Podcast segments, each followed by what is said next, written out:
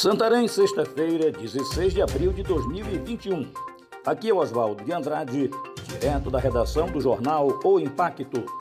Confira as notícias que são destaque na página do seu jornal O Impacto.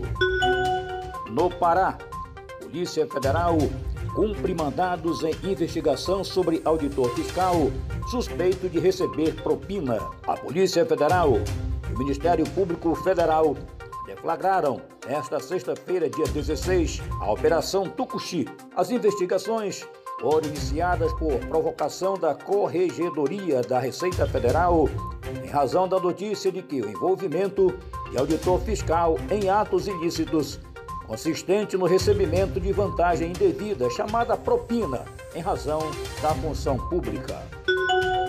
Farra no perfil da Sudam. Assessora usa a rede social da superintendência para arrecadar dinheiro para o próprio pai. Através do perfil do Instagram da Superintendência do Desenvolvimento da Amazônia Sudã, na última segunda-feira, dia 12, a superintendente da instituição, Luiz Caroline Campos, acompanhada da assessora Aline Ruffé, realizaram uma live chamada Cachê Solidário cuja iniciativa seria em benefício não só de artistas com dificuldades devido à pandemia da Covid-19, mas também do próprio pai da assessora, Alain Roffé, que solicitou o envio das doações por Pix para sua conta pessoal. Vânia Portela prioriza fiscalização para que OS cumpra contrato.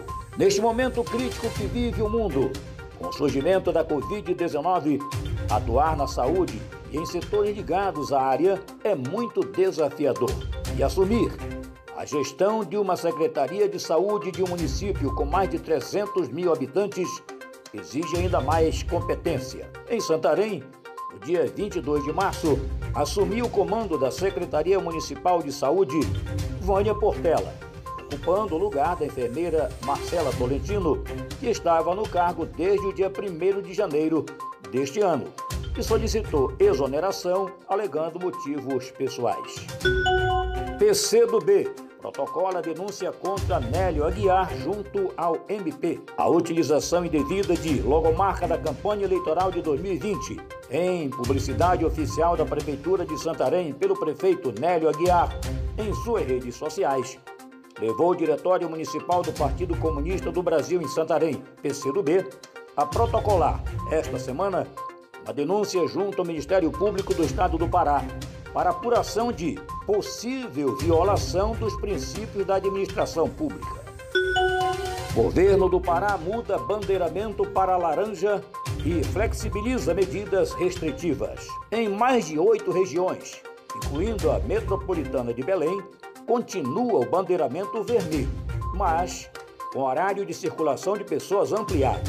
O governador Helder Barbalho anunciou em suas redes sociais na noite da última quinta-feira, dia 15, e as regiões do Baixo Amazonas e Tapajós, no oeste do Pará, saem do bandeiramento vermelho e avançam para o laranja, considerado de risco médio para a Covid-19. Com a mudança municípios deixam de ter restrição de horários para a circulação de pessoas.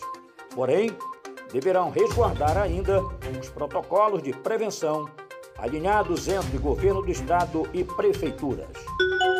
Para mais notícias, acesse www.impacto.com.br. Um ótimo final de semana a todos. Muito obrigado e até a próxima.